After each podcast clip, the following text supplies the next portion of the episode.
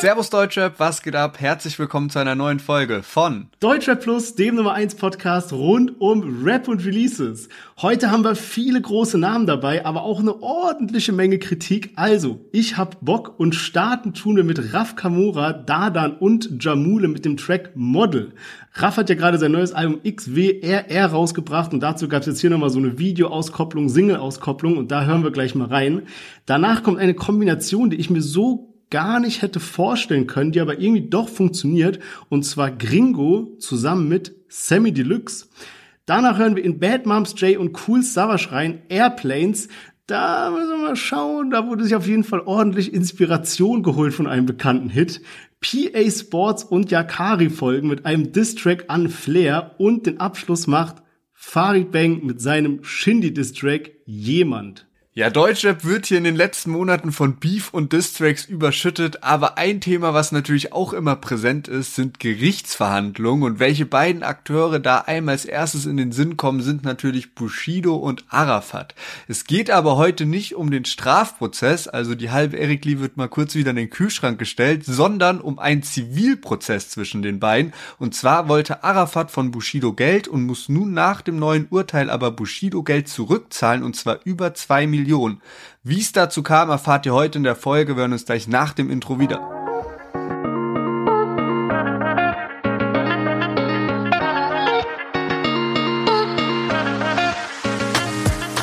Yes, und diese Folge wird gesponsert von unserem neuen Partner. Ihr kennt ihn alle und vor allem jeder, der das neue Bushido-Video gesehen hat. Die Rede ist von keiner anderen Brand als Effect Energy. Und natürlich hatten wir die Marke auch schon lange auf dem Schirm. Wir trinken das selber schon seit Ewigkeiten. Und ähm, haben aber jetzt noch nie so groß mit denen gesprochen, bis jetzt vor ein paar Wochen. Wir hatten einen Call mit denen und ich war einfach so begeistert zu sehen, dass alle Leute im Team dort absolute Hip-Hop-Fanatiker sind, komplette Deutschrap-Fans. Es war einfach so ein entspannter Talk auf Augenhöhe, einfach wirklich ein gutes Gefühl, muss ich sagen. Und wir selber haben ja auch schon Effekt Energy getrunken, bevor es Deutsche Plus gab, ne? Ja, safe. Das hat uns früher eigentlich echt geprägt, nämlich beim Vortrinken immer diese 1 Liter Flaschen. Das war so perfekt, immer zwei davon geholt und dann war das irgendwie so eine gute Mische zum Vortrinken. Und ähm, früher gab's nur dieses Effekt Energy, soweit ich mich erinnern kann. Und mittlerweile haben die ja wirklich alle möglichen verschiedenen Sorten und Geschmacksrichtungen. Ey, ja, oh mein Gott, da muss ich mal eine Story ganz kurz erzählen. Und zwar wir haben mit denen gesprochen und es hieß so, ja, die schicken uns mal was zum Probieren vorbei, ja. Und ich hab mir schon gedacht, okay, es wird vielleicht ein bisschen mehr sein. Die haben ja viele verschiedene Sorten, vielleicht so zwei Kartons oder so, ne, so normal große Kartons. Auf jeden Fall, es war irgendwie Mittwoch. Ich bin gerade in so einem Call und auf einmal klingelt's an der Tür. Und dann gehe ich so hin und sag so, ja, hallo, er so, ja, hier Lieferung für Sie, ne. Hab ich so, ja, alles, alles klar, kannst du bitte hochbringen, hier dritter Stock und so, easy, ne. Und dann sagt er so, nee, nee, das ist Lieferung Bordsteinkante. Und ich so mit einem Ohr im Call, ich so, hä, was, was für Lieferung Bordsteinkante, so die ein, zwei Kartons kann man kurz hochbringen, ne? Und wenn ich, ja, ich bin gerade in einem Telefonat, ich kann jetzt nicht, ne? Dann sagt er, ja, ich warte auf sie. Ich meine, okay, gut, gell, ich bin in den Call gegangen und dachte schon so, hä, was ist denn das für ein, keine Ahnung, Postbote, der irgendwie auf, oder Paketbote, der, der wartet, ne? Auf jeden Fall fertige Call, irgendwie zehn Minuten später, dann gehe ich so runter und gehe so raus und dann kommt der so an mit so diesem Gabelstapler-Ding, so Europalette, also so diese Ameise mit so einer Palette drauf, mit unglaublich viel Effekt Energy Dose. Du glaubst es nicht wirklich, es war so ein so ein Haufen an Effect Energy und ich war alleine da und musste dann so diese 20er Packs als so doppelt so hoch in den dritten Stock tragen. ich so derjenige, weißt du, ey, es ist so, so viel. Ja, und jetzt steht hier so der schiefe Turm von Pisa an Effektdosen und ich probiere mich hier langsam durch. Ja, Mann, und damit du diese Palette bald los wirst, gibt es ja am Wochenende eine Hausparty. Ich fahr Sherwin am Freitag in Berlin besuchen und am Samstag starten wir dann die Hausparty. Sherwin hat sich bereit erklärt. Also ich mache alles richtig. Ich bin nur der Gast und stehe dann an der Tür und drück den Gästen eine Effektdose in die Hand und wünsche dann viel Spaß von Deutscher Plus und Effekt. Ja, Mann, ich freue mich mega auf die Effekt X Deutscher Plus Hausparty. Es wird ehrenlos. Und ihr merkt schon, wir sind super hyped, wir sind super happy. Wir werden euch in den nächsten Wochen noch so viele Sachen vorstellen. Es werden wirklich coole Aktionen kommen. Deswegen holt euch die Dose, probieren sie zusammen, checkt es ab. Es wird richtig geil. Und jetzt viel Spaß mit der neuen Folge.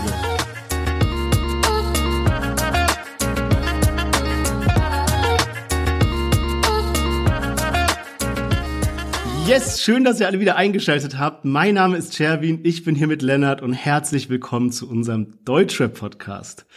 Und zu Beginn habe ich noch eine spannende Nachricht, die ich hier gelesen habe im Guardian. Und zwar äh, wir haben es ja oft hier über so Fake-Streams und dies und das und jenes, ne, wo die alle herkommen und so. Und da habe ich ja was gelesen, nicht aus dem Deutschrap, sondern aus dem schwedischen Rap, also mal was ganz anderes. Und zwar geht's darum, dass schwedische Gangs mit Fake-Streams von Spotify Gelder waschen. Also komplett abgefahren. Ich, ich lese mal ganz kurz vor hier. Also kriminelle Banden, die in den letzten Jahren für einen Anstieg von Bombenanschlägen und Schießereien in Schweden verantwortlich sind, nutzen gefälschte Spotify-Streams, um Geld zu waschen, berichtete eine schwedische Zeitung am Dienstag. Kriminelle Netzwerke verwenden seit mehreren Jahren Geld aus Drogengeschäften, Raubüberfällen, Betrug und Auftragsmorden, um für falsche Spotify-Streams von Liedern zu bezahlen, die von Künstlern veröffentlicht wurden, die mit den Banden in Verbindung stehen. Sie werden dann von der Plattform für die hohe Zahl der Streams bezahlt und waschen so Geld. Also, ne, mal einfach ausgedrückt, die machen irgendwelche krummen Geschäfte, kriegen Geld, machen das mit Bitcoin und so weiter. Ich stand woanders im Artikel, hier auf, äh, kaufen damit Spotify Fake Streams. Streams kommen rein, Spotify zahlt denen wiederum sauberes Geld aus und so waschen die Geld. Verrückt. Wild. Wild. Kai für Fortgeschrittene, aber krass ja, auf jeden Fall. Wirklich heftig, wirklich heftig. Und auch so, also gar nicht mal so leicht aufzufinden. Also muss ja echt irgendwie, das ist ja nicht so leicht zu tracken, wenn da so ein globales Unternehmen noch dazwischen steht. Also schon krass. Ja, Mann. Die sitzen nah an der Quelle, ne? Spotify kommt ja aus ja, Schweden. True, true. Aber gut, ich würde sagen, wir starten rein und zwar wie immer mit einem Chart-Update der letzten Woche. Yes, und bevor wir gleich zu den Single-Charts kommen, legen wir mal mit den Album-Charts los. Da ist nämlich jetzt Katja auf Platz 1 gegangen und hat Ailiva, die letzte Woche auf Platz 1 war, auf immer noch einen sehr starken Platz 2 verdrängt. Und in den Single-Charts haben wir Chiagu neu mit dabei in den Top 50 auf Platz 24, dann Bushido Dark Knight Distrack auf Platz 8, da komme ich gleich nochmal dazu. Auf Platz 1 ist immer noch von 9 bis 9, zweite Woche hintereinander und der Komet das erste Mal seit Einstieg in den Charts nicht mehr in den Top 5, also jetzt nach 33 Wochen nur noch auf Platz 6. Kleine Randinfo und ich habe es gerade schon gesagt, Bushido ist mit Dark Knight auf Platz 8 gegangen und das ist zumindest von den Charts her der stärkste Distrack jemals. Bisher war das Shindy, der hat ja vor drei Monaten Free Spirit released und ist auf Platz 12 gegangen. Was man da aber beachten muss, ist, dass Shindy der erste Tag gefehlt hat in den Charts, weil Shindy hat nämlich seinen Track von Mittwoch auf Donnerstag released. Das heißt, dieser komplette Donnerstag, der bestimmt extrem gut lief für Shindy, hat ihm gefehlt dann in der relevanten Woche für ihn. Da wäre es mal spannend zu sehen, wie Shindy äh, damals gechartet wäre, wenn der auch regulär von Donnerstag auf Freitag rausgebracht hat. Aber zu Bushido gibt's auch noch sonst paar spannende Fakten. Und zwar war das jetzt der beste Deutschrap-Video-Einstieg in den ersten sieben Tagen von den View-Zahlen her seit einem Jahr. Das letzte Mal war Bam Samba noch stärker äh, von Luciano mit internationalen Feeds. Und jetzt hat Bushido eben knapp drei Millionen in der ersten Woche gemacht, also wirklich auch sehr stark. Und auch im Vergleich jetzt mit Carpis Distrack, ja Carpi, ähm, der ist auf Platz 81 in den Charts gegangen. Ähm, ja, haben wir ja letzte Woche schon ausführlich gesprochen. Kapi ist gerade bisschen untergetaucht, das heißt, mal schauen, was der so vorbereitet und dann kann man noch mal besser vergleichen. Und ich würde sagen, wir starten jetzt mal mit den Songs von dieser Woche und nächste Woche können wir dann mal einen Blick auf die Albumcharts werfen, denn Raf Kamora hat jetzt die Zusatzversion XWRR rausgebracht und dazu passend auch noch ein Musikvideo mit Dadan und Jamule Model. Sie kann jeden um dich bekommen. Glaub mir, sie wählt es nach Saison. Sie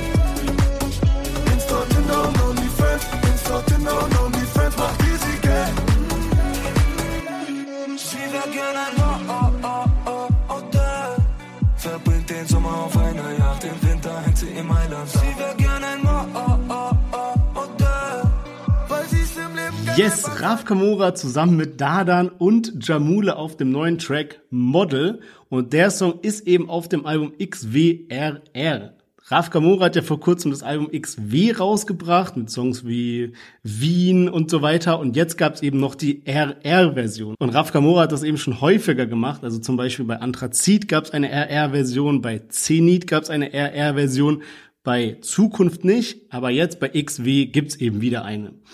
Und wer sich jetzt fragt, was ist das denn? Also laut Wikipedia ist die RR-Version eine erweiterte Version des Originalalbums, deren Verkäufe zu denen des ursprünglichen Albums addiert werden. Und wenn man jetzt mal zum Beispiel auf ähm, Spotify schaut, dann sieht man da so wie CD1 ist dann so das normale XW-Album und CD2 ist dann so XWRR, also das, was er jetzt rausgebracht hat. Und ja, also wenn ich es beschreiben müsste, ist halt immer so nochmal so eine zweite Version, wo noch mal ein paar mehr Feature-Gäste drauf sind, manchmal auch so ein bisschen unerwartete Feature-Gäste und oft eben auch noch so ein Hit, der auf der ersten Version noch nicht mit dabei war. Zum Beispiel jetzt bei XWRR meiner Meinung nach auf jeden Fall Tropicana. Das war jetzt nur auf dieser RR-Version, kam ja auch schon vor einer Weile raus, auch mit Video.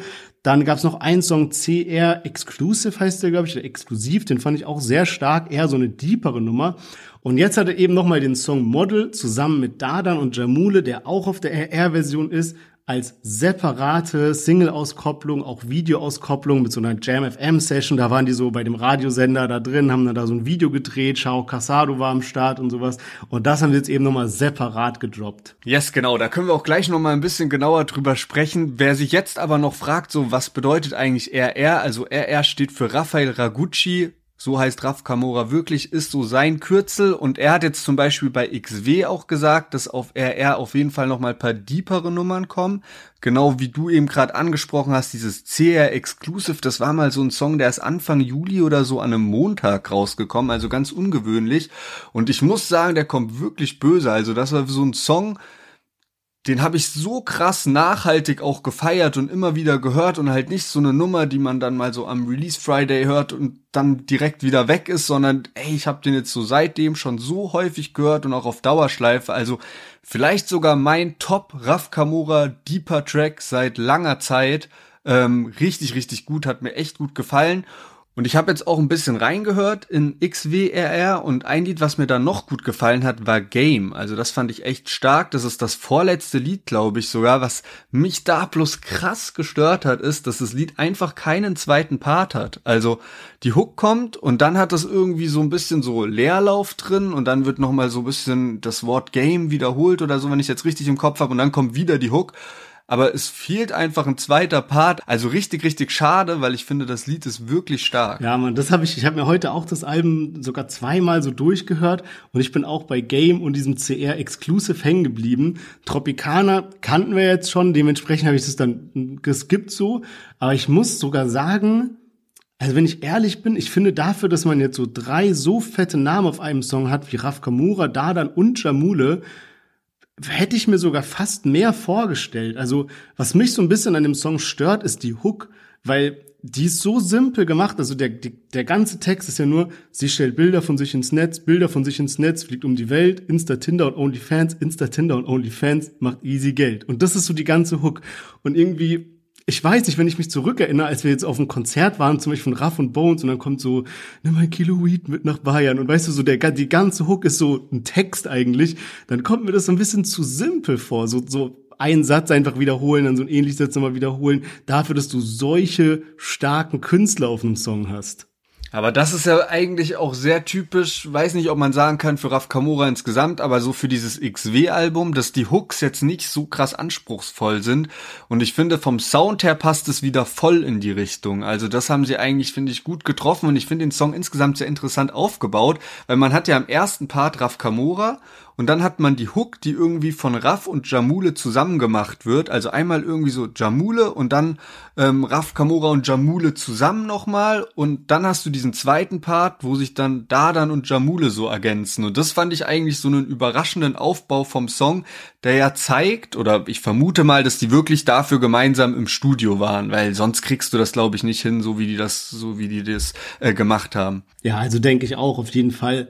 Mir ist auch heute so aufgefallen, dass so XW und also das Gesamtkonzept, also XW und XWRR zusammen, das hatte auf mich gar nicht mal so den krassen Knall, also so die krasse Promo-Effekt irgendwie wie vergangene Alben, muss ich sagen.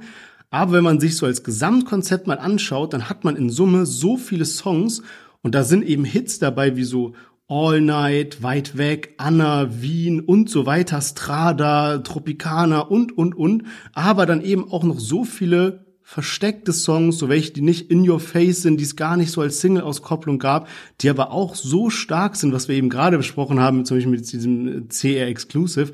Also finde so das Gesamtkonzept einfach richtig stark und man sieht auch, dass bei Raff richtig krass läuft. Ich sage gleich einen anderen Vergleich, wo das dann so wichtig wird.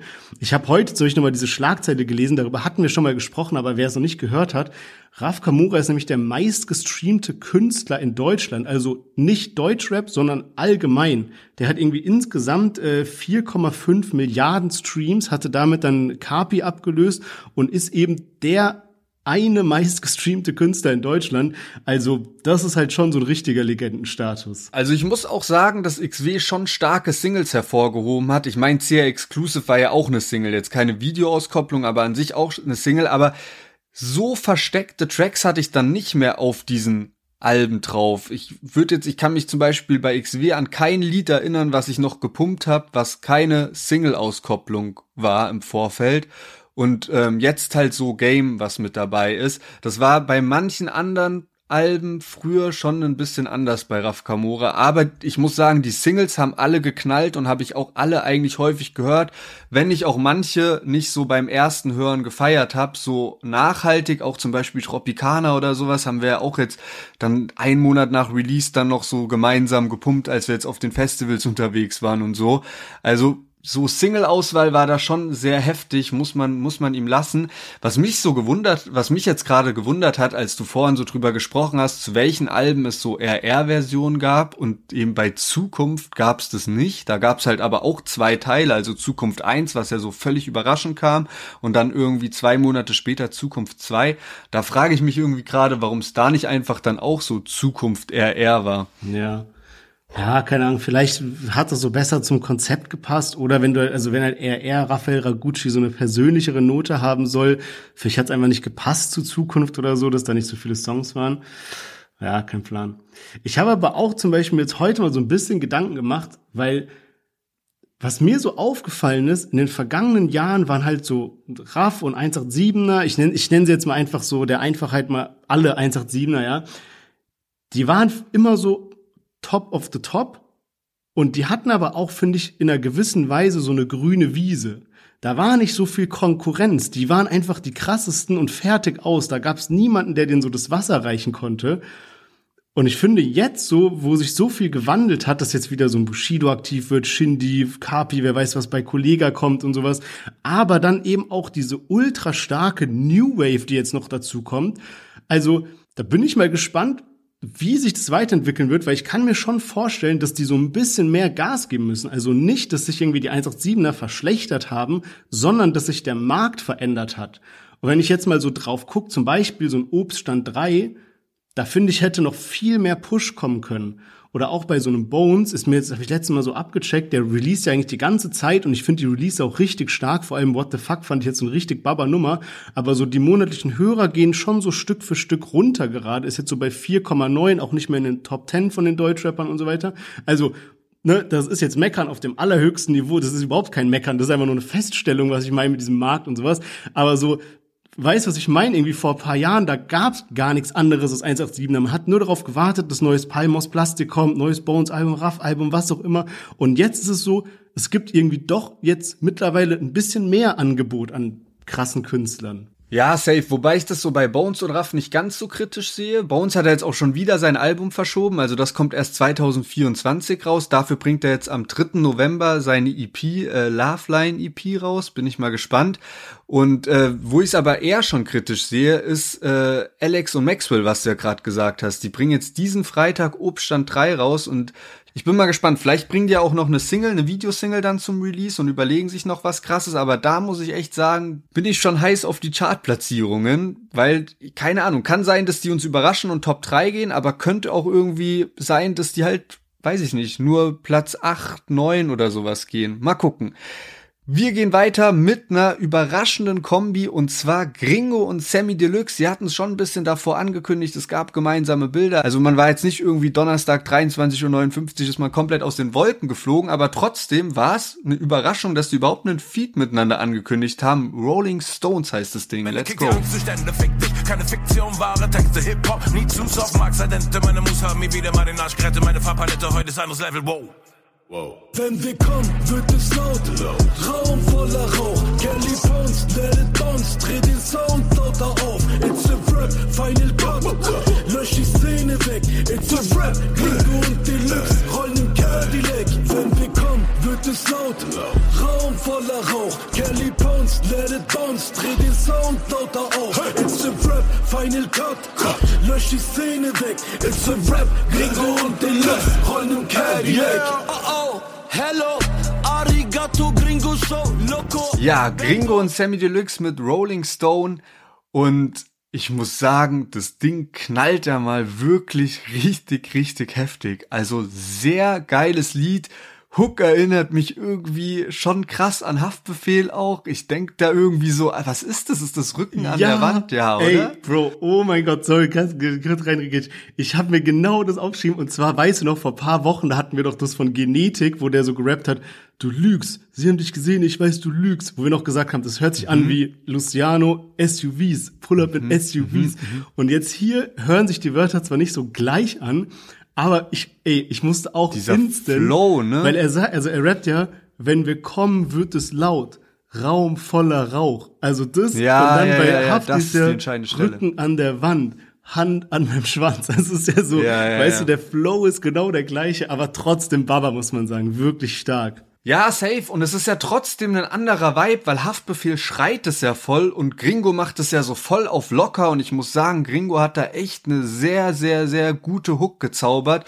Und dann auch der Part hört sich Gringos Stimme wieder anders an. Also es ist ein nicer Kontrast und Sammy Deluxe Part, der wird ja auch gerade krass abgefeiert und musste auch sagen, zu Recht. Ja. Ja, man, safe. Also ich bin auch froh, dass Sammy Deluxe wieder da ist. Ich habe den ja damals geisteskrank viel gepumpt irgendwie. Und ich glaube, der war jetzt so lange weg und auch so, ne, so der, der muss da mal wieder reinkommen. Der rappt ja selber in dem Part, dass er gerade äh, 45 ist, 45 Jahre alt ist, ne. Das heißt, ich kann mir schon vorstellen, wenn du so ein Rap-Veteran bist und eben so eine ganz andere Zeit mitgemacht hast, bei so einer ganz anderen Zeit groß warst und jetzt kommst du so langsam wieder rein und irgendwie hat sich alles gedreht mit so Sample-Hype, TikTok, dies, das. Ich will jetzt gar nicht als so Hardcore-Boomer darstellen oder so, aber ich glaube, man muss da so ein bisschen erstmal wieder warm werden. Und ich finde es aber einen guten Schritt, den er gegangen ist, dass er jetzt mit zum Beispiel Gringo ein Feature macht, dass er nicht daran festhält, so verkrampft an diesem Oldschool-Rap und ne, alles muss so wie früher sein, sondern sich so ein bisschen auch dem Ganzen öffnet. Ja, man, ich finde diese Line auch so krass. Letztes Jahr war ich 44 wie Gringo, heute 45, so wie eine 7-Inch-Single. Also richtig, richtig nice. So, ich glaube, das ist auch so die legendärste Line aus diesem, aus diesem Track raus.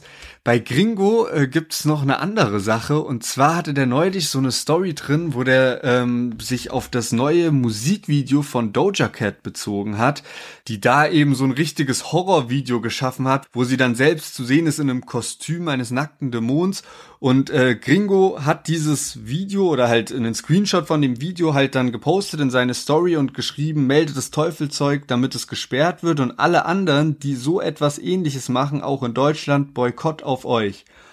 Und ähm, dann habe ich irgendwie so direkt gedacht, hm, das könnte sich ja eigentlich auf UFO beziehen, der ja damit am häufigsten, also wenn man das jetzt mal nicht auf Deutschland, sondern auf Deutschrap, bei anderen Musikgenres keine Ahnung, aber wenn man es jetzt auf Deutschrap bezieht, was ja schon naheliegend ist, wenn Gringo das postet, dann fällt einem da ja als erstes UFO ein, der ja schon jetzt ja in den letzten Monaten immer wusste, damit so ein bisschen zu provozieren oder damit auch Aufmerksamkeit zu bekommen.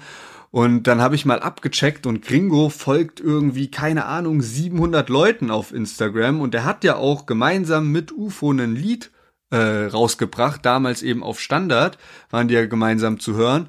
Aber unter diesen 700 Leuten ist nicht UFO 361 und dann habe ich so gedacht, so könnte schon irgendwie ein Front an UFO sein. Ja, also ich glaube auch, dass damit UFO gemeint war. Also kann mir auch niemand anderen irgendwie vorstellen.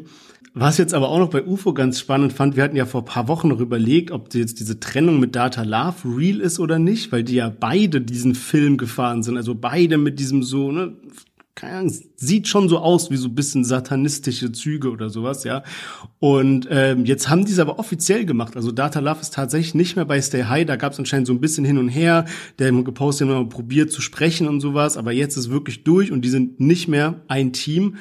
Was ich richtig heftig finde und mich auch so ein bisschen fragt, okay, wie geht's jetzt weiter für Data Love? Weil für mich war der immer so ein Hidden Talent, dadurch, dass er so bei UFO war. Und wenn jetzt Data Love so alleine ist, frage ich mich, ob das was Gutes ist oder ob das eher so schwierig jetzt für ihn wird. Ja, und vor allem denke ich mir so, der war, ist jetzt auch schon gut lange mit am Start, also so vier Jahre am Start und ich fand, so der ist krass reingekommen mit seiner heftigen Hook auf Shot und danach kamen bestimmt noch so ein paar gute Lieder und ein paar Hits, aber jetzt nicht mehr so dieses Überding. Also ich finde so einen so einen zweiten Erfolg wie Shot hatte jetzt Data Love nicht zusammen mit UFO und das war jetzt so innerhalb von über vier Jahren der Fall.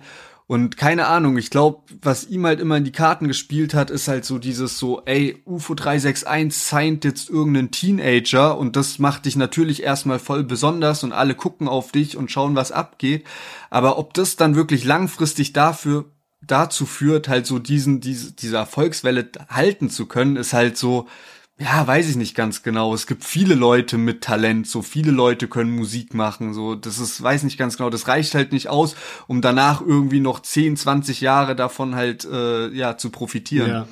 Ja, und apropos ähm, Erfolg, um mal wieder zurück zu switchen zu Sammy Deluxe, habt ihr ja gerade erzählt, der war jetzt eine längere Zeit bisschen raus aus der Musik, ist jetzt wieder zurückgekommen und das Ganze mit einem Knall. Er ist nämlich mit seinem Album Hochkultur 2 auf Platz eins gechartet. Und das in einer relativ starken Woche. Also die haben mir geschrieben, ähm, mit seinem zweiten Nummer eins Werk nach Schwarz-Weiß, dazu sage ich gleich noch was, war ein anderes Album, setzte sich Deluxe damit gegen insgesamt 18 weitere Neuzugänge sowie Genrekollege Travis Scott mit Utopia durch. Also wirklich eine starke Nummer, muss man sagen. Vor allem dieses Utopia hatte doch Geist, geisteskranken Hype. Also irgendwie kann ich, hat mich voll überrascht, dass Sammy sich dann die Eins geholt hat.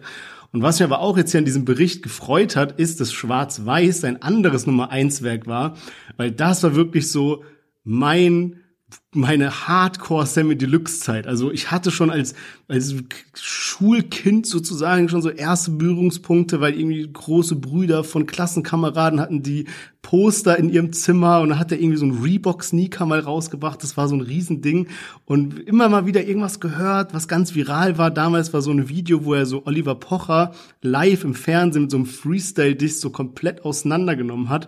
Aber dann, weißt du, es war alles so vor meiner richtigen Deutschrap Zeit und als ich dann so im Deutschrap drin war, kam irgendwann dieses Album Schwarz-Weiß raus und es hat mich geisteskrank gecatcht. Es war auch so ein bisschen so dieses Superstar-Feeling, muss ich sagen. Dieses so eins über der Szene, so voll künstlerisch. Und das hat mir jetzt so ein bisschen gefehlt, auch in letzter Zeit. Weißt du, ich finde, der hatte sich zu dieser Zeit, war jedes Video so richtig krass, jeder Text war richtig krass, jedes Lied hatte so ein eigenes Thema. Das eine war Storytelling, das andere waren so voll die Kopfnicker-Beats und es war einfach so ein perfektes Album. Und was mich jetzt so ein bisschen gestört hat in letzter Zeit war, dass Sammy Deluxe so ein bisschen dieses Superstar-Image so hat schleifen lassen, finde ich. Man hat ihn oft gesehen in irgendwelchen so kleineren Formaten oder so. Es war nicht mehr so, so, so groß, so krasse Videos. Ich meine, selbst auch das jetzt mit Gringo ist so ein sehr einfach produziertes Video. Und ich finde, das hat für mich halt Sammy immer so ein bisschen ausgemacht, dass er so was ganz Besonderes war. Die Outfits, die Visuals, die Farben, die er getragen hat und, und, und. Weißt du, so, und irgendwie wünsche ich mir das so ein bisschen zurück. Ja, ey, bei deinem äh, Sammy Deluxe Nerd Talk bin ich leider wirklich komplett der falsche Ansprechpartner. also, weil der hat mich wirklich immer sehr kalt gelassen. Ich habe den kaum verfolgt. Klar, wenn man so damals angefangen hat mit Deutschrap, dann war das ein großer Name, der immer mit rumgeschwirrt ist, neben, weiß ich nicht, so Echo Fresh, Azad, Cool Savage und natürlich Bushido, Agro Berlin, was mich dann eher so geprägt hat. Aber so Sammy Deluxe, weiß nicht genau, da bin ich nie so richtig reingekommen. Aber jetzt auf jeden Fall sehr geile Nummer. Du hast auch gerade das Video angesprochen. Da sieht man dann auch so ein bisschen so Datum und so. Also scheint äh, schon im Winter gedreht worden sein. Februar 2023 haben sie eine geile Kollabo rausgehauen. Also wirklich Props an Gringo und Sammy Deluxe. Und ich würde sagen, wir gehen weiter zur nächsten Kollabo und zwar von Bad Moms J und Cool Savage, die ja schon lange sympathisieren und äh, viel miteinander zu tun haben, schon gemeinsame Live-Auftritte hatten und so. Jetzt die Single Airplane. Lass uns so tun, als hätten wir Rassismus besiegt und der Polizist die Waffe nicht zieht. Lass uns so tun, als ging es endlich wieder nur um Musik, als wär's endlich scheißegal, wen du liebst. Can we pretend that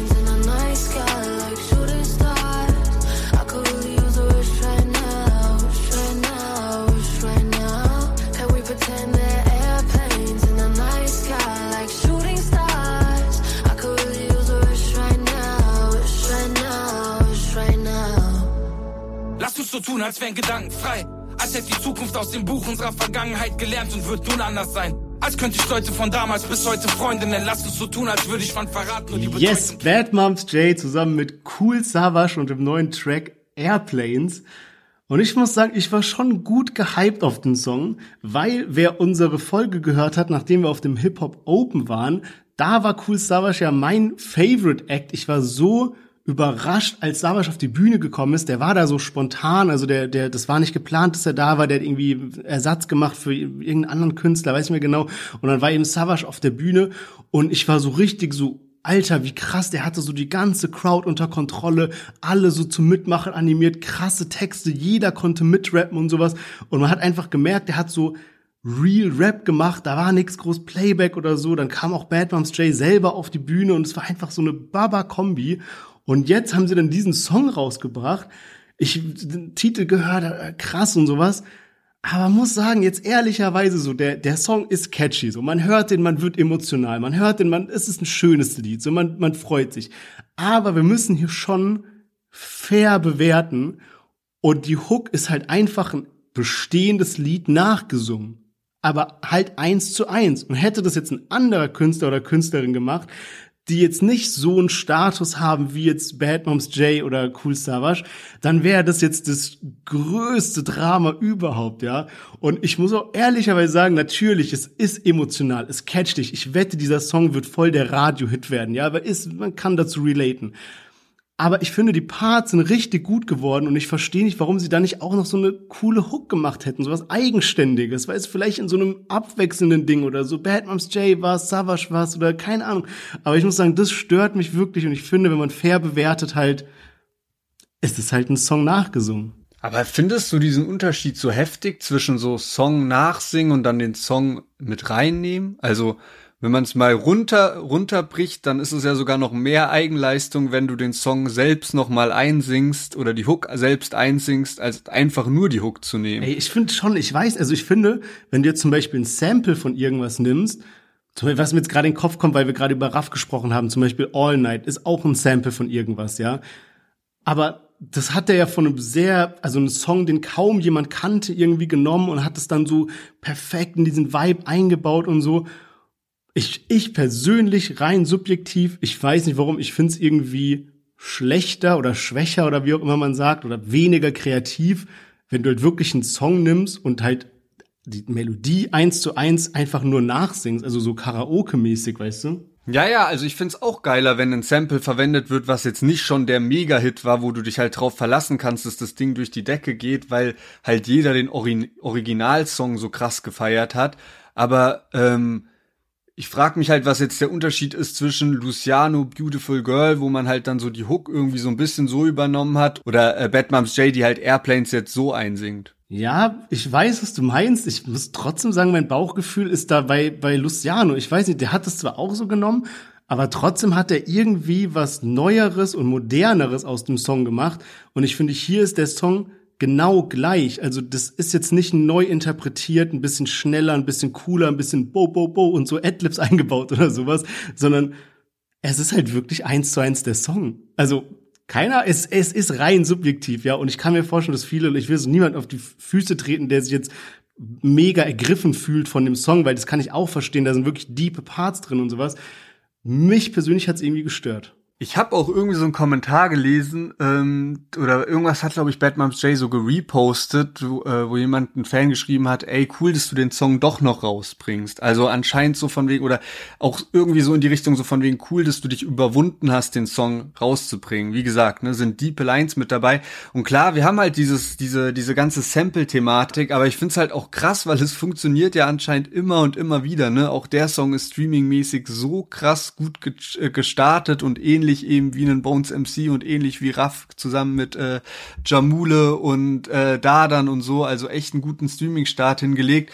Und einen Song, den wir auch äh, neulich mit dabei hatten, wo eben auch die Hook selbst nachgesungen wurde, war Doctor von äh, PA Sports mit Sido, Haftbefehl und Alice. Also diese Sample-Dinger sind halt meistens ein Selbstläufer, außer äh, bei 40 mit, äh, was war das? Moonlight, ja. Dancing in the Moonlight oder sowas. Ja, true, true. Aber ich muss auch ehrlicherweise sagen, dieses ganze Sample-Hype-Ding, ich finde, man kann das so voll trashen, aber ich, ich sehe das irgendwie in so vielen Bereichen aktuell. Also es ist nicht mal nur Deutschrap, sondern irgendwie gibt so eine so dass die Leute sich gerne an diese Zeit zurückerinnern, habe ich das Gefühl. Ich sehe das sowohl in der Mode, dass da jetzt ganz viel wieder aufgegriffen wird, was zu dieser Zeit eben so beliebt war. Dann siehst du es aber auch zum Beispiel so im Fernsehen oder so, dass da jetzt Formate aufkommen, die quasi so unsere Generation in der Jugend gesehen hat und so. Deswegen, ich glaube, das hat so eine viel tiefere Bedeutung, warum dieser Sample-Hype gerade so funktioniert, als dass es jetzt einfach nur, ne, einerseits natürlich so Hits nehmen, aber es, es hat auch irgendwie so was, mit Erinnern zu tun und mit, okay, man, der Künstler, die Künstlerin nimmt jetzt so ein Lied, was ich schön fand zu einer Zeit, als man so jung, sorgenfrei, was weiß ich was war, weißt du, also ich glaube, es hat auch so was ja. Kulturelles. Safe, auf jeden Fall, auf jeden Fall. Ein lustigen Kommentar, den ich gelesen habe dazu, ähm, das war so ein Screenshot irgendwie von Reddit, ähm, wo man dann eben so das Thumbnail von Bad Moms J und Cool Savage zu diesem Song sieht und da hat einer kommentiert, nicht geklickt, aber das Bild sieht aus, als ob er seine Tochter zum Abiball begleitet.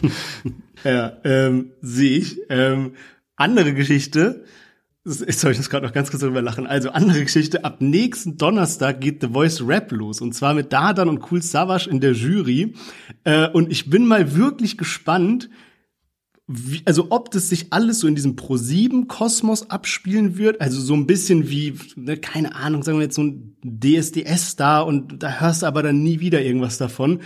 Oder ob das wirklich so ist, dass da jetzt durch das Format so neue Newcomer für die Deutschrap-Kultur geschaffen werden, die jetzt wirklich dann auch was zu melden haben. Also Weißt du, was ich meine, dass so über dieses Casting-Format noch hinausgeht? Ja, ich bin auch mal sehr gespannt, wie das so ablaufen wird und ich meine, das bietet sich ja krass dafür an, dass das auch heftig auf Social Media beworben wird und ich bin schon gespannt, wie die das dann umsetzen und ob man wirklich so viel von diesen Kandidaten eben dann auf TikTok und Instagram sehen wird oder ob das am Ende niemanden interessiert. Ich kann das gerade noch nicht einschätzen, aber wenn die krasse Kandidaten haben und wenn halt auch so Cool Savage und da dann so gut als Juroren performen, dann kann das eigentlich schon, da hat das schon Potenzial auch viral zu gehen. Eine kleine Anekdote noch vom Live-Auftritt von Bad Moms J auf dem Superbloom Festival, was jetzt auch zu diesem Song passt, weil da war der Song noch nicht draußen und äh, Bad Moms J hat einen TikTok gedreht und äh, sie wollte halt so die Crowd im Hintergrund haben und dann kam irgendwer aus dem Team von Bad Moms J mit auf die Bühne und so und dann haben die ein bisschen rumprobiert und die konnten aber den Song auch nicht richtig abspielen, dann war der Song irgendwie wieder so gespielt und man hat das dann durch das Mikrofon halt so äh, gehört, also die Crowd hat es dann so gehört und sollte halt im Hintergrund jubeln und so in dieser Vorbereitung hat, haben sie irgendwie schon so ein paar so gejubelt und Bad Moms J meinte dann so plötzlich so, hä, warum irgendwie, wenn so Leute grundlos plötzlich schreien, hat sie immer Angst, dass irgendwas Unangenehmes passiert und irgendwie so eine Titte von ihr raushüpft oder so. Also sie hat's original so gesagt, weil sie halt auch so ein knappes Outfit und sowas hatte. Und auf jeden Fall war dann so diese Szene so vorbei. Und später beim Auftritt neben mir stand äh, so ein Mädel so und hat so gefilmt und äh, später beim Auftritt gab es wirklich so eine Situation, wo irgendwie, glaube ich, so ein kurzer Nippelblitzer war, weil neben mir meinte plötzlich, also ne, da war die Bühne und das war im Olympiastadion in München, also mega groß und man stand mega weit entfernt. Und deswegen waren natürlich neben der Bühne auch so Bildschirme. Und die, die neben mir stand, hat halt so gefilmt und meinte plötzlich, oh, das habe ich aber jetzt mit drauf. Ja, wild. Ja, Mann. Aber ich meine, bei so, bei so Outfits kann das halt mal passieren. Ich glaube, da gab es auch mal so geil einen ganz prominenten Vorfall mit Janet Jackson und sowas. Und ich meine, klar, das Risiko hat man immer. Aber ja. was für ein Zufall. Ich würde sagen, bevor wir jetzt in den Beef reinstarten, jetzt gibt's ja zwei Songs lang Beef, machen wir noch den kurzen Aufruf. Wenn ihr immer die neuesten Deutschrap-News hören wollt, Interviews, Songanalysen und, und, und. Und das Ganze entspannt einfach beim Bahnfahren, beim, was weiß ich, spazieren gehen mit dem Hund oder sowas. Dann folgt doch gerne diesem Podcast. Das könnt ihr jetzt ganz easy machen. Einmal Handy rausnehmen und folgen. Damit unterstützt ihr uns, aber ihr verpasst auch keine Episode mehr. Und wenn es euch gefallen hat, dann lasst gerne eine gute Bewertung da. Das freut uns sehr. Und damit würde ich sagen, starten wir rein in die Beef-Songs. Und zwar fangen wir an mit PA Sports und seinem neuen Signing Yakari mit dem neuen Track für immer. Tochter. Ich bin Masterclass und ein Lehrer. Ich jage Olli Pocher so wie Fett. Comedy, der Fett. Sag mal, wärst du nicht so fett, wird man dich nicht kennen, du Schwanz. Ich hab keinen Respekt, außer Life ist Pain, ist alles Harra. Ich bin multikriminell und der Vater deines Vaters. Ich brech Flair sein Gesicht, ich brech Flair seine Ex. Ich brech Flair sein Genick, Wichser, was soll dein Hengst? Ab euch Nutten jetzt als Thema, Mann. Und wird Flair mehr ficken als die Hazer ihn damals am Mehringdamm. Deutscher Rap ist meine Bitch. Für euch gibt's keine Kugeln, sondern höchstens einen Stich. Hurensöhne auszuschalten, das ist meine Pflicht. Ja, wir ficken eure Mütter, guck, so macht man rein Tisch. Ich glaub, es wäre besser, wenn du dieses Eisen frisst. Denn in diesen Gewässern bist du nur ein kleiner Fisch. Loyal für meine Klick, wir pushen weiter Hits. Das hier ist für immer, deutscher Rap ist meine Bitch. Yes, Yakari hatten wir letzte Woche das allererste Mal im Podcast mit dabei, mit seinem Distrack gegen Capital Bra. Und diese Woche direkt schon wieder, jetzt zusammen mit PA Sports und dem Track für immer, der sich hauptsächlich eben gegen Flair richtet. Also PA Sports und Flair haben ja aktuell ein bisschen Beef, da gab's tausende Instagram Stories hin und her und die haben schon eine lange Historie. Ich probiere es jetzt aber mal so kurz und knapp zu machen. Also die hatten auch schon vor paar Jahren mal einen Feature zusammen. Der Ursprung von diesem aktuellen Beef liegt jetzt auch schon ein bisschen zurück. PA Sports hatte ja damals so dieses legendäre Statement gegen Manuelsen gemacht, dafür viele Props bekommen, unter anderem halt auch von Flair und Flair hat dann irgendwie paar Tage später, aber in einem Livestream mit Melbeats und Cynic dann PA Sports nicht richtig Hack gegönnt und dann irgendwie doch schlecht über PA geredet und irgendwie sowas gesagt wie von wegen, ja, aber der würde zu den Bullen gehen und irgendwie so Zeug, obwohl er davor eben PA Sports so Props gegeben hat. So, also das hat PA Sports dann abgefuckt und dann gab's irgendwie so über Monate und Jahre hinweg immer wieder so einen Hin und Her, dass die zwischendrin immer mal wieder cool waren und alles geklärt waren, aber dass dann irgendwie immer wieder mal so Sticheleien kamen. Hauptdiskussionspunkt ist eigentlich so dass die Diskussion, wer wirklich Straße ist PA wurde dann zum Beispiel von Flair und Bass Sultan Hengst auch auf CCN3 gedisst, was er dann nicht cool fand, weil zu dem Zeitpunkt eigentlich auch wieder alles so geklärt war. Und dann hat ihm PA auch einen Track geschrieben, wo es Lines gegen Flair gab, die er eigentlich dann runternehmen wollte und sich schon so voll irgendwie so, fuck, wie nehme ich die runter, weil der Track war so perfekt fertig geschrieben und dann war aber halt wieder mal alles cool mit Flair und Hengst. Also man merkt schon, das ist wirklich so ein On-Off-Ding. Und er dachte so, Mann, wie kriege ich das denn hin, diese Lines jetzt wieder runterzunehmen? Weil wenn du halt so einen fertigen Track hast, ist es nicht so leicht. Und äh, durch diese neuen Geschehnisse wurde es jetzt PA Sports relativ einfach gemacht und er hat gesagt, okay, er lässt diese Lines jetzt drauf und nächste Woche kommt jetzt nämlich schon direkt sein Album oder beziehungsweise diese Woche am Freitag kommt direkt sein Album Machtwechsel 2 und da wird es dann, glaube ich, eben noch äh, die eine oder andere Line gegen Flair geben. Ja, und ich finde es auch immer echt krass, wie dann diese Beefs so eskalieren, ähm, gerade weil es so On-Off-Dinger sind ne, und dann man sich eigentlich wieder verträgt. Weil PA hatte jetzt einen Chatverlauf veröffentlicht, wo Flair ihm eine Nachricht geschickt hat. Also es war irgendwie eine Sprachnachricht und danach hat er eben noch was geschrieben. Und in der Textnachricht hat Flair geschrieben, du frecher Bengel wirst sehen, was ich mit dir mache. Ich komme zu dir und werde dich ganz einfach kaputt schlagen.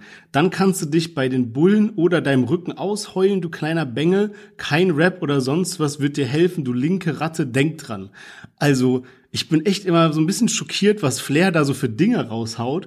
Und es ist, wie du gerade gesagt hast, eigentlich so ein konstanter Schlagabtausch über Insta-Stories. Also ne, Flair hat sich ja in letzter Zeit jetzt nicht musikalisch dazu geäußert, sondern eben nur PA, jetzt mit Yakari.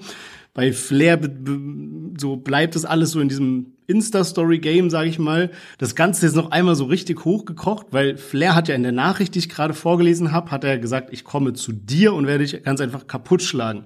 Ähm, jetzt dachte sich PA, gut, den Spieß drehe ich einmal um und ist zum Diamond Tempelhof gefahren. Also das ist irgendwie so eine Bar, was weiß ich, wo Flair immer abhängt und hat dann da auch so eine Story rausgepostet, also wo man eben PA sieht, wie er an so einem Tisch sitzt und das war natürlich eine Provokation, ne? wenn jetzt irgendwie PA nach Berlin kommt, da wo Flair immer abhängt und Flair hat dann eben auch direkt geantwortet dazu geschrieben, das so gerepostet und dazu geschrieben, so warte mal bitte, also von wegen so warte mal bitte, ich komme jetzt hergefahren, ähm, hat dann kurz danach geschrieben, so ja, er war dann schon wieder weg. Also es wird sich echt gut ange angegangen hier, muss ich sagen. Und ich bin aber auch echt froh darüber, weil ich hatte so ein bisschen auch vergessen, wie gut PA so in diesem ganzen Battle-Rap-Ding ist. Weil von einer ganzen Zeit hatte er Beef mit San Diego und da weiß ich noch, das war so eine richtig geile Zeit, weil sowohl San Diego als auch PA haben so richtig starke Distracks rausgebracht und das macht dann halt einfach mega viel Spaß. Von daher hoffe ich, dass Flair jetzt endlich mit so einem No-Name 2 antwortet oder so, wo dann mal mit Bushido und allen abgerechnet wird, was er ja auch jeden Tag androht, ne? Und da hat Flair jetzt mittlerweile schon einige auf der Rechnung. Also ich glaube am akutesten gerade auf jeden Fall Shindy und PA Sports, wo man auf jeden Fall auf eine Antwort wartet. Ich habe aber trotzdem so ein bisschen nachgedacht, so Flair ist ja jetzt schon lange ohne Soloalbum, also wenn man das mal vergleicht, früher irgendwie zwei Soloalben im Jahr, mittlerweile ist das jetzt schon echt, glaub, über zwei Jahre her oder so, dass das letzte Soloalbum erschien. Und der hat zwischendrin ja immer angekündigt, hier Trendsetter 2, dann jetzt Vibe 2, dann hat er jetzt irgendwie auch wieder was angekündigt, ich weiß nicht, ob es so ein Albumtitel oder sowas sein sollte, aber irgendwie sowas wie Keiner kommt allein 2023 oder sowas so. Und dann habe ich so gedacht, so, ey, Flair verstrickt sich in letzter Zeit aber auch in viele Sachen. Ich weiß noch, dass ich so vor paar Wochen noch so gesagt habe, so ey, Flair haut ja immer so raus, was er gerade denkt und so und ich muss sagen, in vielen Punkten hat er auch recht, aber irgendwie ist dann genau da, wo ich das gesagt habe, genau die Wochen danach so viel passiert, wo ich so dachte, hm, shit, warum habe ich das überhaupt im Podcast gesagt? So, ne, da waren so irgendwie so dann so echt paar Stories, wo ich da nicht mehr so ganz äh, eins war mit äh, äh, Flair seinen Meinungen und gerade jetzt kann er sich jetzt natürlich nicht zurückziehen so. Der soll jetzt erstmal so diese Fehde mit PA Sports noch ein bisschen in der Öffentlichkeit austragen, aber ich habe so gedacht, ey Flair, der ist immer so krass auf Social Media präsent und jeden Tag Stories und so und man sieht immer, man kriegt immer aktuell mit, was er macht. Und ich glaube einfach, damit so mehr Frische reinkommt, wäre es jetzt so was voll Neues und Besonderes, wenn Flair mal so einen Rückzug macht von für drei Monate aus der Öffentlichkeit oder so und dann zurückkommt und Erstes Single knallt direkt rein. Lions gegen PA Sports, Lions gegen Shindy, Seitenhieb an Bushido, an Yakari und so weiter und so fort. Direkt Vorbestelllink fürs neue Album in der Bio, so ähm, Veröffentlichkeitsdatum wird eingehalten. Es kommen drei, vier, fünf Singles raus und so und man noch, dann hat man irgendwie noch so drei, vier namhafte Features mit drauf. So, das würde, glaube ich, mal wieder so richtig knallen, weil das was Besonderes ist, was es halt in den letzten Jahren noch nie bei Flair gab. Dieses einfach mal so, okay, man kriegt gerade nicht mit, was Flair macht und er kommt zurück und bam. So, das, ich glaube, das wäre eigentlich so eine, eine geile Strategie, ehrlicherweise. Ja. Ja, finde ich auch gut, weil Flair ist ja auch wirklich ein begnadeter Solokünstler, von daher würde es ja auch so ne, rein erfolgstechnisch irgendwie Sinn machen. Um jetzt aber nochmal ganz kurz auf den Song auch zurückzukommen, hier PA Sports Yakari. Ich muss sagen, letzte Woche haben wir Yakari ja echt gut gelobt und der Song war auch wirklich stark, fand ich.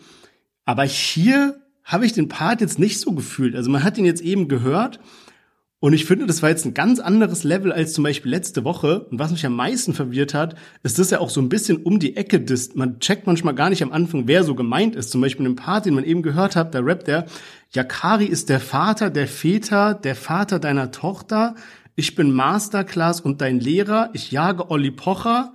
So wie Fett Comedy, der Fettsackmann, wärst du nicht so fett, wird man dich nicht kennen, du Schwanz. Also so, du musst erstmal so hinterherkommen bei diesem Vater der Väter, der Väter, der Väter und dann kommt so Olli Pocher und denkst so, ah, jetzt wird Olli gedisst und dann so, so, also ich jage Oliver Pocher, so wie Fett Comedy, der Fettsack und also so, Bro, was? Also weißt du, wie, wie hast du jetzt diese Kette gesponnen von dem einen zu dem anderen? Du? Also ja, war bisschen, war bisschen verwirrend. Vor allem irgendwie PA hat ja zwei Parts, die beide richtig stabil sind und dann die Hook und dann hat ja Kari einen relativ kurzen Part, der dann aber irgendwie, keine Ahnung, jetzt nicht auf dem Niveau ist von letzter Woche, wo ich mir so gedacht hätte, okay, PA als Labelchef und begnadeter Texter so, dass der dann ein bisschen mithilft, noch mal eine Line so ein bisschen feintuned oder sowas. Weißt du, was ich meine? Also, dass man dann so ein rundes Ding hat. Aber ich finde, was jetzt wieder so voll zum Vorschein kommt, ist ja Karis Stärke im Sinne auf das Musikalische, so, ne? Wieder so dieses so Autotune-Ding und das war das, was wir letzte Woche gelobt haben und ich muss auch noch mal rückblickend dann sagen so, ey, eigentlich was mir gefallen hat an dem Yakari-Track war eher das Musikalische und gar nicht unbedingt der Inhalt, weil die, die, Lines gegen Kapi waren jetzt auch nicht alle so heftig, muss ich sagen. Also das war dann eigentlich so fast bisschen so Ja-Kapi-Niveau. Aber was mich halt so, warum ich den Track von Yakari gefeiert habe, war eigentlich so diese Hook und das musikalische Autotune mit seiner Stimme und so. Und das hat er halt irgendwie drauf und ist auch, finde ich, ein Alleinstellungsmerkmal. Und das kommt jetzt eben auch bei diesem Part wieder raus. Und er erwähnt ja nicht nur Flair, sondern auch Bass Sultan Hengst und hat da eine Line mit dabei. Ich brech Flair sein Gesicht, ich brech Flair seine Ex, ich brech Flair sein Genick, Wix auf Bass Sultan Hengst. Und äh, Hengst hat sich jetzt auch dazu in seiner Story geäußert und hat das so bisschen, ne, so bisschen äh, humorvoll sozusagen genommen und hat gesagt, was ihm da auffällt in dem Track, weil ja auch PA Sports, glaube ich, Lines gegen äh, Hengst mit drin hat, ist so, dass da eine sehr homoerotische äh, Stimmung herrscht. Und er hat dann auch gemeint, so, ne, als nicht auf homophob angelehnt, so äh, gay ist okay und so, äh, aber hat halt so gesagt, so, ey, warum, warum fallt ihr so mit der Tür ins Haus? So, frag doch erstmal so, höflich nach und so ein bisschen in die Richtung. Also er hat so probiert, da ein bisschen den Druck rauszunehmen. Man muss aber auch sagen, wenn ich mir Bass Sultan Hengst seine Diskografie anschaue und irgendwelche Tracks von vor 20 Jahren mir anschaue und da die Lyrics, da wird er bestimmt auch irgendwie sowas sein wie ich wichs auf Bushido oder der soll meinen Schwanz blasen oder was. Weißt du, sowas wird ja da bestimmt auch sein. Das war ja in den 2000er Jahren irgendwie gang und gäbe im, im Deutschrap, ja, ja. solche Lines, das, wenn man sich gebettelt das hat. Das habe ich aber auch letztens bei Yakafi gesehen, weil da hat er so ein Part drin, wo er irgendwie so rappt, ich ficke diese Schwänze, sorry für diesen, für diese Wörter, die wir gerade die ganze Zeit benutzen, aber so, das ist dann auch so auf, auf Twitter ein bisschen viral gegangen. Hä? Was machst du als, als Distrack?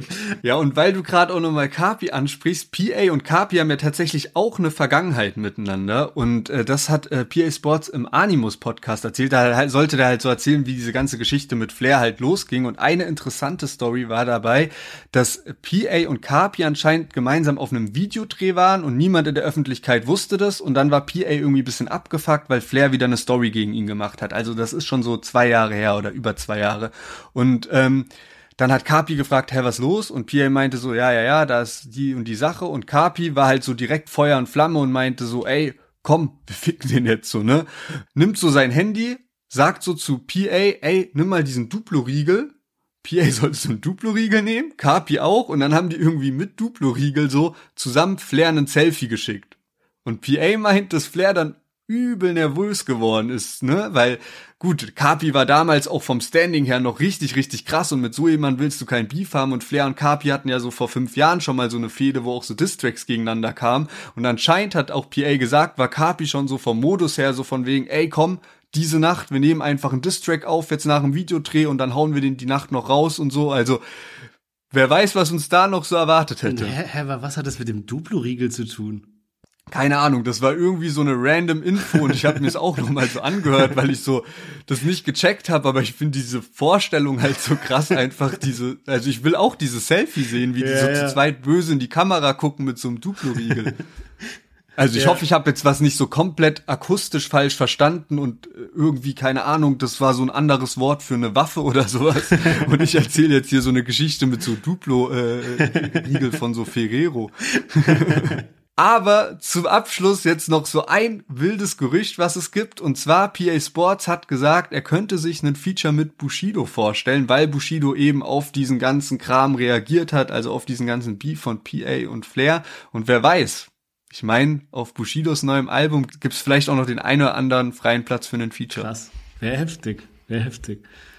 Ja gut, dann würde ich sagen, wenn wir schon die ganze Zeit in dem Diss-Track-Kosmos sind, dann lass uns direkt mal weitermachen und zwar mit Farid Bang, ein Track, der wirklich sehnlichst erwartet wurde. Wird, wie wird er jetzt Shindy dissen? Was wird er alles raushauen? Informationen, was weiß ich? Und der Song ist da und wir reden gleich darüber. Jetzt hören wir erstmal rein. Farid Bang und der Track heißt Jemand. Für dich sieht es scheiße aus, wenn du kein Sklave warst. Warum hat man dich freigekauft? Da? Viel Geld an die bis wie ne Porta-Potty, dich haben paar Araber gefickt da. Sie riefen dich in die da, ja Kalb, ja Wusste, hier Nitches, ja Hass. Sechs Jahre wie ein Köter geduckt, doch bis ein kleiner Fisch, denn du hast den Köter geschluckt da. Das ist Mucke für die Jungs aus Ghettos. Ich ficke Shindys Mutter in der Fullmount-Stellung. Du Nuttensohn bist jetzt halt in Liedern und unterhältst Arab-Families wie Al Jazeera. Keine Album-Features, keine Hit-Versuche. Du hast Bart, doch das Gesicht von einer Insta-Hure. Schlag auf dein Gesicht, bis sich die Haut verfärbt. Asphalt-Massaker für alles außer Her. Ah. German Dream 2007er Ära. Wir sind aufgewachsen mit Shisha und Kebab. In der Zeitung bin ich wieder das Thema. Ich habe es geschafft, von niemand zum Ja, Farid Bang vom Niemand zum Jemand. Die neue Single heißt Jemand und ist der Nachfolger vom Song Niemand, der damals auf Asphalt Massacre 3 war. Und damals wurden noch Rapper wie Flair, Nazar, Sido, Biteit, Zilla gedisst. Also Leute, mit denen jetzt Farid Bang mittlerweile äh, teilweise zumindest cool ist. Und genau, Farid Bang befindet sich gerade in seiner Promophase und es gab jetzt eine relativ lange Pause seit dem Intro. Also das war jetzt irgendwie über vier Wochen, glaube ich, dass keine, äh, kein Song mehr kam. Dafür halt sehr viele Vlogs und so. Also da ist Farid wirklich sehr fleißig, aber man hat fast das Gefühl gehabt, dass er ein bisschen den Fokus auf die Musik verloren hat. Und ähm, ja, am Donnerstag war nämlich auch Shindys Geburtstag und Farid Bang und Shindy haben ja Beef und Farid hat auch ordentlich gestichelt hier mit Partyhütchen und sowas. Komm, jetzt feiern wir hier den Geburtstag von Michi und so. Und ich hab gedacht, okay, da erwartet uns jetzt von Donnerstag auf Freitag mit diesem neuen Song jemand, erwartet uns ein expliziter Shindy-Diss-Track. Also jetzt vielleicht nicht so auf äh, Dark Knight oder Free Spirit angelehnt, aber ich dachte, da kommt jetzt ein Song mit zwei Parts gegen Shindy und äh, natürlich auch Hook und so mit dabei. Und war dann überrascht von dem, was man dann am Ende eben geboten bekommen hat. Natürlich, erster Part geht los, nur gegen Shindy. Man hat sogar ein Double organisiert, aber zweiter Part dann irgendwie nur noch Shindy, so eine Randfigur und äh, hauptsächlich äh, Fokus auf Tilo. Und mich hat's dann überrascht, weil irgendwie war da für mich kein schlüssiges Konzept dahinter. Ja, man, also finde ich auch. Und was ich auch so, so komisch finde, letzte Woche bei dem Yakari Distrack gegen Kapi habe ich ja noch gesagt, das hört sich so an, als ob er so die Parts für einen Diss geschrieben hat, aber den Refrain von so einem Liebeslied genommen hat und das dann so zusammengepackt hat, weil quasi im Refrain jetzt gar nicht so ein, so ein fetter Diss drin war, ne? Und weil du gerade so erwähnt hast, so ja, der hat so ein bisschen Fokus jetzt verloren ne, auf, auf, auf Musik und so, klar, kommt ja auch Musik raus, ja. Aber irgendwie hört sich für mich der Song so an, als ob er hier so einiges zusammengeschustert hat, dass er quasi diese Hook hatte mit diesem von niemand zum jemand, ein Team mit Kollega und sowas. Das ist ja voll die Baba-Hook, ja, hat aber gar nichts mit jetzt Shindy zu tun oder einem Distrack zu tun. Dann hat er diesen Part mit Shindy am Anfang und der hört sich für mich so an, als ob er den jetzt so frisch geschrieben hat. Und dann kommen aber die Parts von Tilo und diese anderen Shindy-Parts am Ende. Und da rappt er die ganz, jeder Part von Tilo bezieht sich darauf, dass Tilo lange Haare hat. Was Tilo aber schon seit einer Ewigkeit nicht mehr hat. Das heißt, die Parts müssen schon eine Weile da rumliegen. Von hinten sieht er aus wie seine Ex oder was weiß ich. Jetzt ziehen dann die Extensions raus oder sowas. Macht ja gar keinen Sinn jetzt mehr. Tilo hat ja kurze Haare, ja. Und deswegen glaube ich echt, dass, also ich, ich weiß nicht, vielleicht interpretiere ich zu viel rein, aber es hört sich für mich schon so ein bisschen an, als ob Farid einfach so geisteskrank getriggert ist im Moment von diesem Distrack gegen ihn und das so um jeden Preis überbieten will und aber halt ehrlicherweise nicht so viel in der Hand hat, weil sind wir mal ehrlich, die einzigen Disses, die er hier gegen Shindy auspackt, sind halt dieses, ja, du warst von einem Araber-Clan irgendwie der Sklave. So, das ist, das, das ist ja die einzige Message, die er so wirklich gegen ihn hat. Und ich habe mir dann gedacht, ich glaube, es macht für Farid Bang echt mehr Sinn, diese Shindy-Geschichte einfach mal ruhen zu lassen und sich darauf zu konzentrieren, geile Mucke zu machen jetzt für sein neues Album, anstatt so auf Krampf jetzt irgendwie immer probieren, Shindy zu dissen. Ja, sehr gute Punkte, die du auf jeden Fall ansprichst. Also habe ich mir auch rausgeschrieben, Tilo Ex-Freundin Line, dass die safe veraltet ist, weil wenn der die geschrieben hat, als Tilo kurze Haare hat, klar gibt's auch Frauen mit kurzen Haaren, aber dann wäre die Line ja nichts Besonderes, weil dann kann man da jeden Rapper irgendwie einf einfügen, der kurze Haare hat. Und äh, die Shindy-Lines sind safe, denke ich, aktuell. Und er hat eigentlich ja auch ursprünglich gesagt, Shindy spielt nur eine Nebenrolle. Und jetzt widmet er ja doch Shindy relativ viel Aufmerksamkeit und er bringt ja zum Beispiel auch wieder diese Köderlein rein. Und da muss man ja wirklich sagen, so, ey, selbst wenn das im Intro ein Köder war mit diesem geleakten Part, so, und Shindy dann darauf reingefallen ist, das weiß man ja nicht mal mehr. Vielleicht wird, wird, wird Farid wirklich einfach exposed und es war halt wirklich einfach ein Leak. Aber selbst wenn es ein Köder war, der Köder war nicht krass. Und jetzt, was ist da passiert? So, das ist jetzt nichts, was du nochmal so aufgreifst, so. Und ähm, ich muss auch sagen, die Hook gefällt mir gut und der Beat gefällt mir auch richtig gut. Bloß ich bin halt vom Rest dann ein bisschen enttäuscht, einfach weil ich halt auch mehr erwartet habe davor, wenn man sich schon die Mühe macht, auch einen Shindy-Double zu organisieren, dann finde ich, kann man eigentlich einen, einen richtigen Distrack daraus ausmachen. Aber mir ist auch aufgefallen, als ich so ein bisschen über Farid nachgedacht habe, oder beziehungsweise sag ich mal so, als ich ein bisschen über die krassesten Distracks nachgedacht habe, Farid kommt da nicht vor. Der hat keine krassen Distracks, die sich wirklich mit einer Person beschäftigen, wo nur auf eine Person eingegangen wird, wo irgendwie krass Storytelling aufgebaut wird. Das hat Farid nicht. Farid ist krass in so hier mal eine Punchline, da mal eine Punchline auf so normalen Liedern oder so, aber so dieses, dass er sich mal so, dass er irgendwie in die Top 5 oder Top 10 der krassesten Distracks eingegangen ist, ist halt bei ihm einfach nicht der Fall. Ja, ja das stimmt. Und vor allem, was ich auch so ein bisschen schade finde, wenn ich mich zurückerinnere, als wir den ersten Distrack dabei hatten, also dieses Intro alleine gegen alle, da habe ich der Farid so voll gelobt, weil ich das so stark fand, dass er so Sachen gesagt hat, wie irgendwie, warum wie früher rappen, ich kann das auch übertreffen oder dieses mein bestes oder letztes Album und das so voll so, ne, alles auf dieses Album gestellt hat und ich fand es so krass, dieses Versprechen an die Fans irgendwie und dann halt jetzt, dass sowas am Ende rumkommt und auch, was du eben so gemeint hast mit so Distrack und so, ich muss auch ehrlicherweise sagen, Farid ist ja wirklich bekannt dafür, dass er so einen guten Wortwitz hat und mit seiner Lache und den ganzen Memes und so weiter und dass er auch mal echt einen raushauen kann. Aber ich finde, dass er es dass wenn er so die ganze Zeit macht, dann verliert es so an, Char an, an Charme oder auch an Reiz und sowas, weil irgendwie ich sehe jeden Tag irgendwas Neues, diese Blogs, die, die, die haben jetzt auch nicht so die kranken Dis äh, Klickzahlen, muss man sagen, und dann ist in jedem Blog immer, ja, der Michi und ja, der Michi und hier der Michi und so, und du denkst so, ja, okay, Bro, mach einmal sowas richtig Witziges, weißt du, als das ist so, die ganze Promophase ist davon geprägt, weißt du. Ja, man. Ich meine, es ist ja trotzdem irgendwie unterhaltsam, aber ich weiß, was du meinst. Man hat jetzt langsam halt echt das Gefühl, dass so jeden dritten Tag halt ein neuer Blog kommt und das ist jetzt die zweite Single und in einem Monat kommt schon das Album raus. Also, und ich habe jetzt auch, muss ich sagen, langsam das Gefühl, dass Kollega und Farid irgendwie hätte ich halt gedacht, dass da mal früher eine gescheite Antwort kommt. Also, weil es kam Free Spirit raus, es kam der Eichhörnchen Freestyle und dann kam halt irgendwie so von Kollega dieses äh, ja auch eingebaute in seinen Vlogs, wo er dann eben Shindy hochnimmt und so und das war ja schon auch geschickt gespielt, haben wir auch gesagt, aber eigentlich hat dann jeder, glaube ich, gedacht, ey, innerhalb von den nächsten drei, vier Wochen wird's jetzt so von Kollega und Farid Bang eine explizite Antwort an Shindy geben.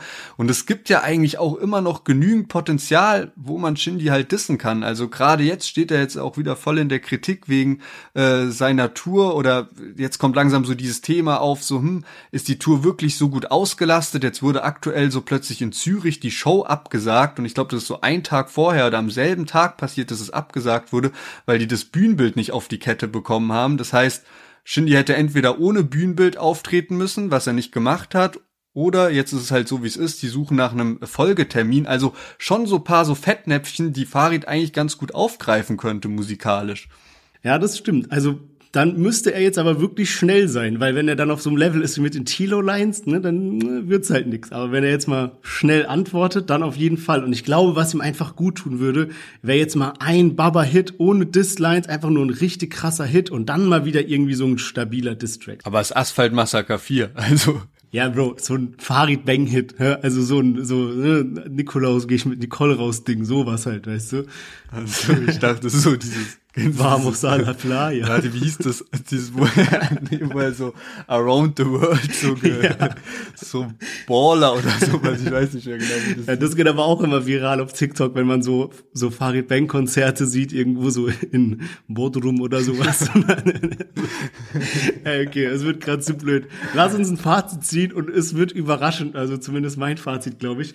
Ähm, wir hatten heute mit dabei Raf Kamora zusammen mit Dadan und Jamule dann hatten wir Gringo mit Sammy Deluxe, Bad Moms J mit Savage, PA Sports mit Yakari und zu guter Letzt Farid Bang. Was ist denn dein Song der Woche? Welchen hast du am häufigsten gehört oder welcher hat dir am besten gefallen? Also ich glaube, die krasseste Bewertung würde von mir Gringo und Sammy Deluxe bekommen. Ich finde, die haben wirklich was Krasses geschaffen, wo man nicht viel kritisieren kann. Deswegen, ich glaube, das ist so das krasseste Lied diese Woche meiner Meinung nach, aber ich weiß trotzdem nicht, ob das das Lied ist, was ich so am häufigsten hören werde. Da könnte ich mir vielleicht auch vorstellen, dass es irgendwie so Raf Kamora mit Model wird. Keine Ahnung. Ja, bei mir ist es tatsächlich Farid Bang. Also es kommt jetzt so ein bisschen blöd vor, nachdem ich Oh, das so, kommt jetzt sehr überraschend. nachdem ich ihn so komplett auseinandergenommen habe eigentlich bei der Kritik, weil es ist finde ich kein schlechtes Lied und auch die Parts gehen mir dann irgendwie doch so rein. Also ne, ich stehe voll und ganz zu der Kritik. Aber irgendwie, ich habe die Songs so oft durchgehört und irgendwie so. und irgendwie Farid Bang, ich schwöre. Jetzt einmal so diese Farid-Lache hier noch dazu schneiden. Ey, ich weiß Ey. auch nicht, woran es liegt, aber ich muss sagen, okay, sind wir mal ehrlich, so Farid Bang hat ja schon so Parts da drin, ja, die irgendwie schon gut gerappt sind und so und irgendwie diese Hook mit diesem von niemand zum jemand und Team mit Kollega und so, ich ich fühle die schon, weißt du, und dann ich habe zwar diese Kritik, die ist ja sehr objektiv, ja, aber so von mein, so, ne, weiß nicht, ich fand den Song am stärksten. Hab den öfter gehört, die anderen habe ich halt häufiger geskippt, keine Ahnung. Ich fand bei Raff oder so war mir die, die Hook ein bisschen zu sanft, bei Gringo hat mir auch paar Sachen nicht so gefallen. Die anderen habe ich ja schon genug kritisiert. Deswegen irgendwie, es ist jetzt nicht mein Lieblingslied, aber diese Woche habe ich Fahrrad am häufigsten gehört. True. Ja, ist ja auch, ist ja auch, ist ja auch völlig legitim. Das kam jetzt ich glaube wirklich so, ey, das ist Folge 178 und ich glaube, du hast mich noch nie so sehr überrascht beim Fazit, so, weil das wirklich jetzt so natürlich auch krasser Kontrast war, als ihr gerade noch seinen Hit, den, den Hit gewünscht hast. So, aber das kam jetzt echt überraschend. Ah, okay. Wir probieren mal wieder ein bisschen Ruhe reinzubekommen. So, einmal Wusa. Kommen wir rein in die Themen von heute. Arafat-Bushido-Prozess. Es wird spannend. Es gibt neue News, nachdem wir jetzt schon so tausendmal darüber berichtet haben. Die haben hunderte Prozesstage, keine Ahnung. Was ist vorgefallen? Also, Arafat und Bushido streiten sich ja gerade über diesen Managementvertrag. Und was da so der, der, der Streitpunkt ist, ist, als die angefangen haben zusammenzuarbeiten, hat Arafat einfach Bushido quasi immer Rechnung geschrieben und Bushido hat die einfach bezahlt und das war's und dann hat jetzt, als sie sich dann gestritten haben, dann hat Bushido aufgehört, diese Rechnung zu bezahlen. Und Arafat hat ihn dann quasi angeklagt, hat gesagt, ey, yo, ne, hier, so, ich bin der Manager, wir haben hier Managementvertrag und der muss mir weiterhin dieses Geld bezahlen. Und Bushido hat dann aber eine Gegenklage gemacht und hat quasi Arafat verklagt, ihm das Geld zurückzubezahlen, gesagt, der Vertrag ist sittenwidrig. So, so, das, das, das funktioniert gar nicht. Und jetzt ging es die ganze Zeit hin und her, die waren vor Gericht, dann war ja auch einmal diese Geschichte, dass Arafat so ein Versäumnisurteil bekommen hat, weil er quasi nicht beim Gerichtstermin erschienen ist. Dagegen konnte er dann aber einen Widerspruch einlegen, das ist gängige Methode. Und jetzt hat das Gericht aber so entschieden, dass Bushido Recht bekommen hat in der ersten Instanz.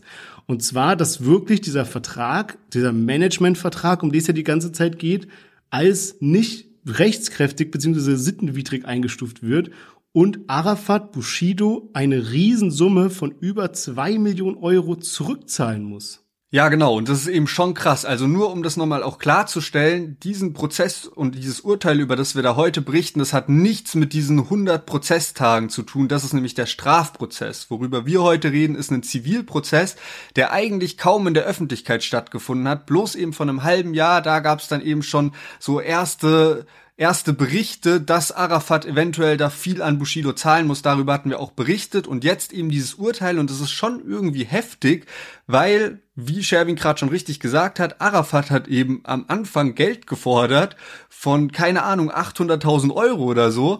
Und Bushido kriegt jetzt aber Geld zurück weil eben das nicht ganz korrekt ist, dieser, dieser Vertrag. Und da geht's eben im Zeitraum von 2016 bis 2018, wo jetzt eben diese zwei Millionen Euro herkommen. Und Bushido hatte dann dazu auch eine Instagram-Story gemacht, wo er sich dann auch wirklich darüber gefreut hat. Und Arafat hat aber auch schon in seiner Instagram-Story mit einem kurzen Statement darauf äh, geantwortet. Also nicht mündlich, sondern eben schriftlich bisschen was niedergeschrieben. Und da aber so gesagt, so von wegen, warum überhaupt so voreilig? Deine erste Instanzgeschichte ist leider noch lange nicht nicht vorbei, denn hinten sind die Enten fett. Kennst du doch schon vom Gericht Frankfurt oder. Also, man merkt schon, ne, Arafat Bushido, die haben auf verschiedenen Ebenen hier ihre Prozesse am Laufen. Weiß nicht ganz genau. Mir, für mich hat sich so angehört, dass Bushido sich schon recht sicher ist, dass er jetzt dieses Geld bekommt. Wenn man Arafats Statement liest, klingt es so, als wäre da noch nicht das letzte Wort gesprochen. Ja, und ich finde es auch irgendwie krass, wie sich dieses Blatt die ganze Zeit dreht und wendet irgendwie, weil also zwei Millionen Euro ist ja echt auch eine fette Summe. Also ich will nicht wissen, wie viel Geld Arafat hat, vor allem über die ganzen Jahre von dem Erfolg von Bushido da immer so ordentliche Prozente abbekommen zu haben, aber ich glaube, zwei Millionen Euro, die spürt der schon. Aber was ich auch jetzt eben meinte mit diesem so, ne, Blatt sich wendet irgendwie, wenn ich so zurückdenke über die vergangenen Folgen, ne, Jahre, was weiß ich, seitdem wir darüber berichten, wir, manchmal ging es so darum, okay, Bushido ist im Recht, Arafat ist im Recht und jetzt dreht sich wieder alles, aber auch nicht nur bei Bushido versus Arafat, sondern zum Beispiel auch Bush Arafat hat jetzt irgendwie krassen Beef mit Barello, so hatte das erstmal angefangen, also die waren ja eigentlich so Dream Team auf TikTok und so und jetzt hat quasi Barello ihm ähnliche Sachen vorgeworfen wie ein Bushido, das irgendwie kaum was abbekommt, da wurden Sachen vereinbart irgendwie und eine wichtige Sache, um die es da ging, waren eben solche Vapes. Irgendwie wollte Arafat anscheinend mit Barello Vapes rausbringen und hat dann aber Vapes mit Samras Namen rausgebracht. Über diese Story haben wir schon vor einer ganzen Weile mal berichtet und zwar hatte sich Arafat ohne Samra zu informieren oder irgendwas zu sagen, den Namen Samra als Marke patentieren lassen. Er hat es dann auch bekommen und hat dann eben mit dem Namen Samra Vapes rausgebracht, also die Samra Vapes, wo aber Samra überhaupt nichts mit zu tun hatte. Das muss man sich mal vorstellen, was für eine abgefahrene Geschichte es ist, ja. Und jetzt hat Samra auch eine Story gegen Arafat veröffentlicht, hat gesagt, dass er gerichtlich gegen ihn vorgegangen ist, dass das irgendwie, er kriegt, glaube ich, den Namen wieder zurück, das ist nicht rechtens, was Arafat dort macht, man soll bloß nicht die Vapes kaufen, weil die eben nichts mit ihm zu tun haben. Und da kommt dann schon wieder so ein ganz anderes Arafat-Bild irgendwie raus. Ich meine, was ist das für eine Aktion, Bro? So, du, du patentierst den Namen von jemandem, ohne den zu fragen und bringst dann noch Vapes raus mit seinem Namen, ohne zu fragen, als ob das nicht an die Öffentlichkeit kommt, weißt du? So voll dumm irgendwie. Ja, ja, safe. Und es geht ja auch eben so in verschiedenen Kategorien und das hat, glaube ich, Arafat eben in dieser Tabakwaren-Kategorie dann gemacht. Und Samra hat aber auch in seiner Story gesagt, so dass das äh, Arafat auch mit verschiedenen Rappern gemacht hat. Und ja, schon irgendwie wild. Irgendwie hätte ich auch gar keinen Bock, Samra Vapes rauszubringen. Oder also jetzt von irgendwem anders die Vapes rauszubringen, ist doch auch voll peinlich. Also, so vor allem, weil ja jeder kennt Samra und jeder weiß doch, wenn Arafat Samra Vapes rausbringt, also vielleicht nicht jeder, der im Laden steht und dann denkt, ah, nice, aber jeder, der so Deutschrap verfolgt, der denkt sich doch, hä, was ist das denn für ein komischer Move? Und das wäre mir irgendwie so ultra unangenehm an Arafats Stelle. Naja, andererseits, ich meine, ich will nicht wissen, wie viele Samra Vapes Arafat verkauft hat und hätte der die jetzt irgendwie, keine Ahnung, Bubblegum 123 genannt oder sowas, dann wären vielleicht nicht so viele weggegangen, wie wenn man sie halt Samra Vapes nennt. Was natürlich nicht machen darf, ist sein Gesicht dann noch irgendwie da drauf packen oder so. Aber ich glaube, der Name alleine verkauft sich schon gut und ja. Ja, ja, safe. Aber ich meine einfach jetzt so, wenn man so mal so ein bisschen über Ehre oder Image oder ja. sowas nachdenkt. Ja. Weißt du, was ich ja. meine? Und Samra hat auch gesagt in seiner Story, dass, äh, also hat auch so ein bisschen in Richtung der Händler gesagt, so dass die da auf jeden Fall die Finger weglassen sollen davon, wegen, ich weiß nicht ganz genau, weil die dann auch Entschädigung zahlen müssen, eventuell. Weil halt jetzt vielleicht jeder irgendwie Probleme bekommt, der halt diese Samra Vapes verkauft hat. Also, ja, genau. Ganz verrückt, ganz abgefahren. Und äh, ja, ich würde sagen, wir machen Schluss an der Stelle. War eine sehr wilde Folge. Ich habe viel gelacht, hat mir sehr viel Spaß gemacht. Ich hoffe dir auch und ich hoffe euch auch.